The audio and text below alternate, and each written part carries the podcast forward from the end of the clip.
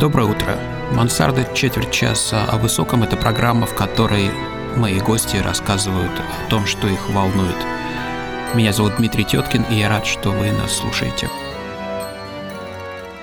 Здравствуйте. Сегодня у нас в гостях Сергей Николаевич Долгорук, ну да, совершенно верно. Когда я думал, о чем бы с вами поговорить, мне вспоминалась эпоха Возрождения, когда люди были и вот алхимиками, вы же химик по первому образованию, в то же время астрологами, вы еще и юрист, вы знаете, как химичат юристы, еще и парапланерист, еще и танцор танго. Мне интересно было поговорить с вами про сочетание разных несоединимых вещей. Вы, например, говорили о том, что вы и верующий человек, и атеист. Это правда? Это правда, но не стоит рассматривать это как соединение несоединимого. В течение жизни одно переходит в другое. Атеист может плавно перейти в религиозность, а религиозность может перейти в Ну, давайте набросаем несколько сюжетов из вашего духовного путешествия. Здесь можно раскручивать сначала ниточку, можно с конца. С конца было бы логичнее, потому что идти от настоящего к прошлому как-то естественнее, мне кажется. Настоящее, оно ближе, чем прошлое. А вот настоящее состоит в том, что я сейчас нахожусь э, в городе Санкт-Петербург, и приехал я сюда для того, чтобы э, потанцевать танго, походить на мелонги. У меня возникло еще желание и поучиться другим танцам. Ну вот э, разные события прошлого, они выводят в этот центр, что ли. Я никогда не думал, что я буду танцевать. Я начал танцевать там 45 плюс лет. Для меня сам этот поступок был достаточно неожиданный. Ну, а, его, Хотя, с другой его, стороны, его был, причина в том, что вы упали был, с парапланом. Он был абсолютно логичен и, и вместе с тем неожиданным. Я э, родился в городе Южно-Сахалинск, но должен был родиться в городе Владивосток. В этом есть некий астрологический смысл. Астрологи придают значение месту рождения. Ну, давайте немножко в сторону. Вы, когда были ребенком, вы изучали точные науки и увлекались химией, были победителем Олимпиад?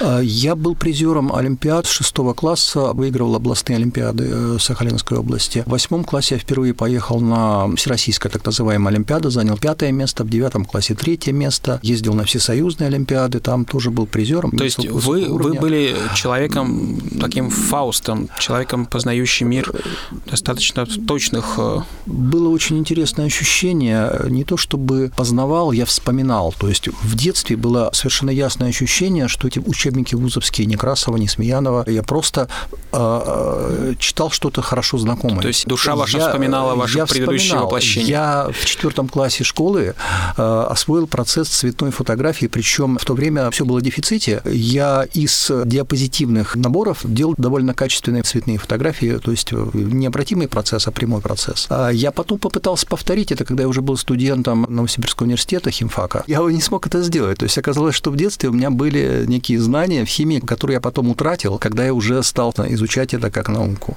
Как вы от химии докатились до Кастанеды и мистики? Довольно простой процесс. Я еще в университете увлекался Блаватской. Вы рассказывали, что вы ради этого отправились в хранилище, спецхран. Вот расскажите немножко про это время. А, информация была ценностью в то время, поэтому э, отношение к информации было совершенно иным, чем сейчас. И действительно, я специально в ГПНТБ читал по микрофильмам «Космогенезис», «Антропогенезис» э, Блаватской. Сейчас я помню из прочитанного, пожалуй, только то, что э, следующий мир будет прозрачным, э, что, собственно, сейчас и наступает, там, эпоха Водолея mm-hmm. и все такое, прозрачность в связи с развитием коммуникации. Но тогда это было не очевидно совершенно. Кастанеда. Кастанеда возник э, тоже в моей жизни так достаточно закономерно, потому что все-таки это студенческая среда, это академгородок, и все это возникло в первую очередь там. А, это был 86 год, сначала вторая книга Кастанеды, а потом я стал э, изучать английский язык, переводя э, ну, некоторые самые любимые книги. Первыми, конечно, были книги Клиффорда Саймака, я Wolf Principle перевел самостоятельно, а потом э, у меня была работа, связанная с поездками за полярный круг на архипелаг Шпицберген, научная работа. Ну, а Кастанеду я взял с собой вместе с Библией и, собственно, на английском языке издательства Имка Пресс. И я прочитал э, Библию впервые на английском языке там, собственно, в последний раз, первый и последний раз. И перевел Кастанеду четвертого для себя, ну и для своих друзей э, в то время. А впоследствии, конечно, все это было прочитано многократно, и какие-то базовые мировоззренческие вещи, они э, застряли, остались и даже имеют э, привязку к тому, что я сказал в самом начале, к тому, что я сейчас танцую. Ну, например, э, есть такой персонаж, как Сакатека, у Кастанеда упоминается, это танцор.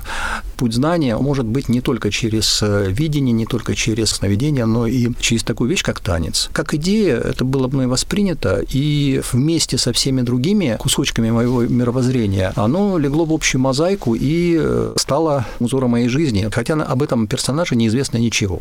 Он просто упомянут. Другой кусочек мозаики, который привел меня в танец, э, это та самая история с падением э, на э, параплане, в том смысле, что она предшествующая. А, мой отец был летчиком. Я, как любой ребенок, немного завидовал ему, особенно когда меня отказали в праве последовать по его стопам, ну, там, в силу зрения многих обстоятельств. После смерти отца мне очень сильно захотелось летать. Я увидел э, парапланеристов, которые летали над городом. Южно-Сахалинске это очень популярное увлечение. Я начал этим заниматься, то есть летал сначала с пригорка, потом с горы. И, в общем, три года я занимался парапланеризмом в 6 часов рабочий день заканчивается, я иду на гору, полтора часа поднимаюсь пешком и 7-10 минут слетаю вниз на параплане. Прямо к дому?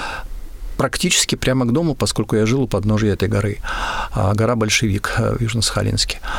Потом я решил усовершенствовать свое мастерство и решил поехать в Алюденис, Турцию, пройти так называемый курс экстремальных режимов полета. В общем, я туда прилетел, на второй день там разбился. Само по себе событие рядовое в Турции, часто кто-нибудь разбивается, особенно парапланеристы. Я упал с высоты 70 метров на единственную яблоню, которая росла на обрыве. Чудом остался жив. Мое фото опубликовали в местных газетах. Правда, я получил довольно серьезные травмы, ноги в частности. И у парапланеристов есть такая поговорка. Парапланеристы делятся на тех, кто получил компрессионный перелом позвоночника, и на тех, кто еще когда-нибудь его получит.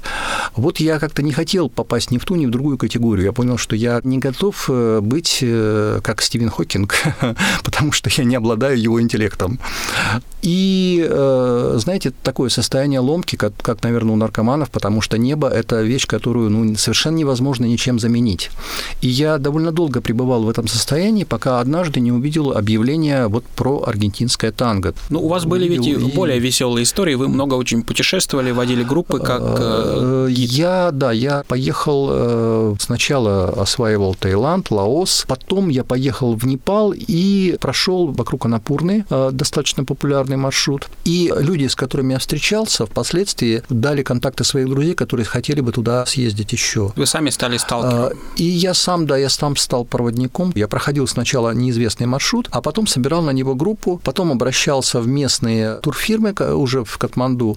И в Катманду иногда удавалось добрать необходимое количество, скажем, у меня было там 3-4 человека своих, которых я по интернету находил угу. на различных форумах. К ним добавлялось еще там 2-3, вот такая группа в составе 6-7 человек я несколько раз водил э, в Непале по маршрутам, в основном в районе Пакхары, такой основной туристический ну, город э, а как, Непала. как вы дошли до астрологии? К тому же у вас еще есть и Бахаи, да? То есть вас легко запутаться, как в целом континенте оборванных тропок или странно переплетенных все они находят свои концы, но не сразу.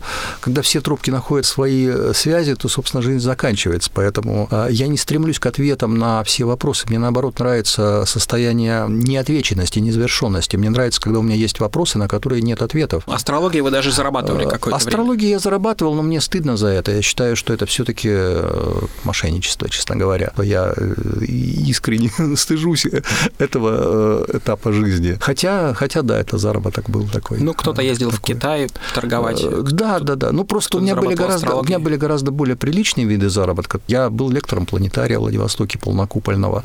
Мне очень нравилось детям рассказывать про звезды. А, это было интересно. Ну, а ваша-то юридическая практика, она была какова? Вы 13 э, лет юридической практики. Я работал в авиакомпании, в которой работал мой отец сначала. Mm-hmm. Собственно, там я начал свою юридическую деятельность. А, Все было это интересно и хорошо, а, но как-то вот судьба повела дальше. Я откликаюсь на внешние силы, то есть я стараюсь минимально вмешиваться, в том числе в свою собственную судьбу. Я предпочитаю быть влекомым внешними силами, поддерживать состояние некоторого внутреннего равновесия. Мне так как-то комфортнее. Если что-то на меня воздействует, то я вот иду навстречу этому. Оно воздействовало, мне предложили перейти сначала в аэропорт начальником отдела, а потом в городскую администрацию, то есть чиновникам. Самое интересное, что здесь я пошел навстречу собственному страху. Я до этого очень отрицательно относился к любой э, госслужбе, к любой госслужбе, государственной, муниципальной службе. И, видимо, вот когда чего-то боишься, опасаешься или что-то неприятно, предлагается такой вариант это испытать. Я это испытал, и, в общем, мое отношение изменилось, но, тем не менее, я э, и этот этап э, своей жизни закрыл. Я два с половиной года работал в должности заместителя начальника управления правового администрации города Южно-Сахалинска. Но вы еще ведь и трансгу... трансгуманист.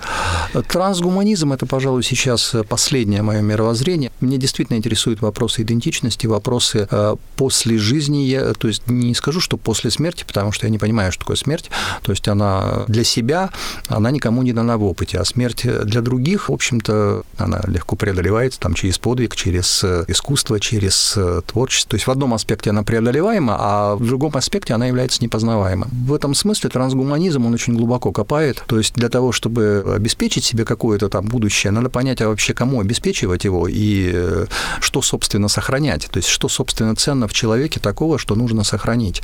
Э, потому что сказать, что это сознание, но это ничего не сказать. То есть это же непонятно, что это. То есть космолог Тегмарк вопросы существования или несуществования квалия, квалиативной природы сознания, э, все это мне сейчас интересно. А, и вот все это ложится тоже в общий пазл моей жизни. Ну и что вы делаете со всем этим знанием? Вы хотите написать книжку, статью или... Честно говоря, я не хочу оставлять следов в этом мире. Я вот э, хожу сейчас по Невскому и... Э, и не оставляете следов, и, и не касаетесь земли?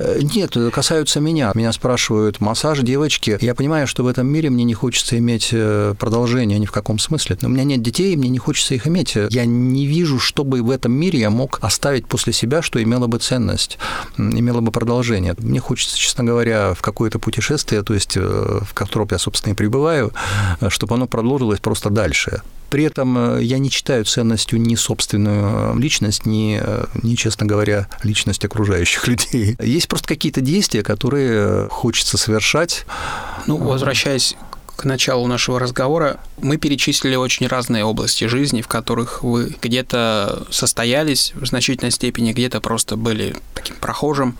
Ну, какие-то вопросы вы себе сами задаете? Есть что-то, что вам интересно, над чем вы думаете, как ученый или как человек?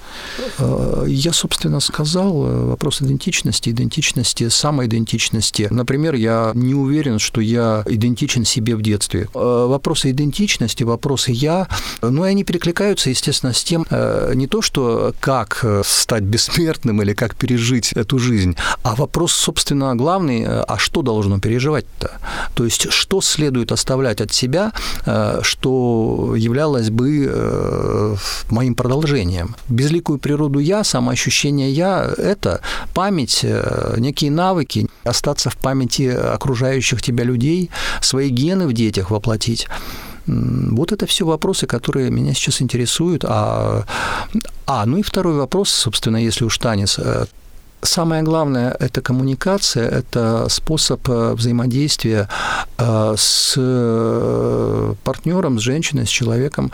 Естественно, это прежде всего гендерное взаимодействие, да, это взаимодействие женщины. Но при этом вы не хотите детей и семьи мне нравится легкое касание. Во-первых, э, самое интересное, что здесь действительно происходит сублимация, вот сублимация эротической энергии. То есть оказывается, что э, танец может быть комфортнее... Чем 30 больше, лет совместной жизни. Да, может быть комфортнее, чем 30 лет. То есть 10 минут танца совместного в танде, они могут быть прожиты как жизнь, и они могут оказаться комфортнее этой жизни. И при этом от этого не остаются несчастные дети. Да, никаких проблем с разделом жилья. Да, да, да, да, да. И это ты переживаешь на много раз. А что может быть вообще прекраснее, чем прожить 10 жизней за вечер? Э, значит, коммуникация, общение а, – это прежде всего, то есть это язык. Язык универсальный. И поэтому, когда я приехал сюда э, на разные мелонги Санкт-Петербурга, мне было вообще очень приятно, когда многие партнерши, женщины говорили мне, что я понятен. То есть вот сам, самый лучший комплимент для меня – это я понятен. Не то, что я там что-то как-то правильно танцую или что-то, а просто, что меня понимают. Вот это ощущение, наверное, такое же, ну, как это приехать же потому, в чужую что страну. Вы с ними да. молчите. Если бы вы им рассказали хотя бы половину нашего сегодняшнего разговора, Разве они бы Кстати, ну я ненавижу речь, я вообще ненавижу говорить. Я тоже ненавижу. Давайте закончим эту беседу. Давайте Спасибо закончим. вам большое, Пожалуйста. было очень интересно. Спасибо.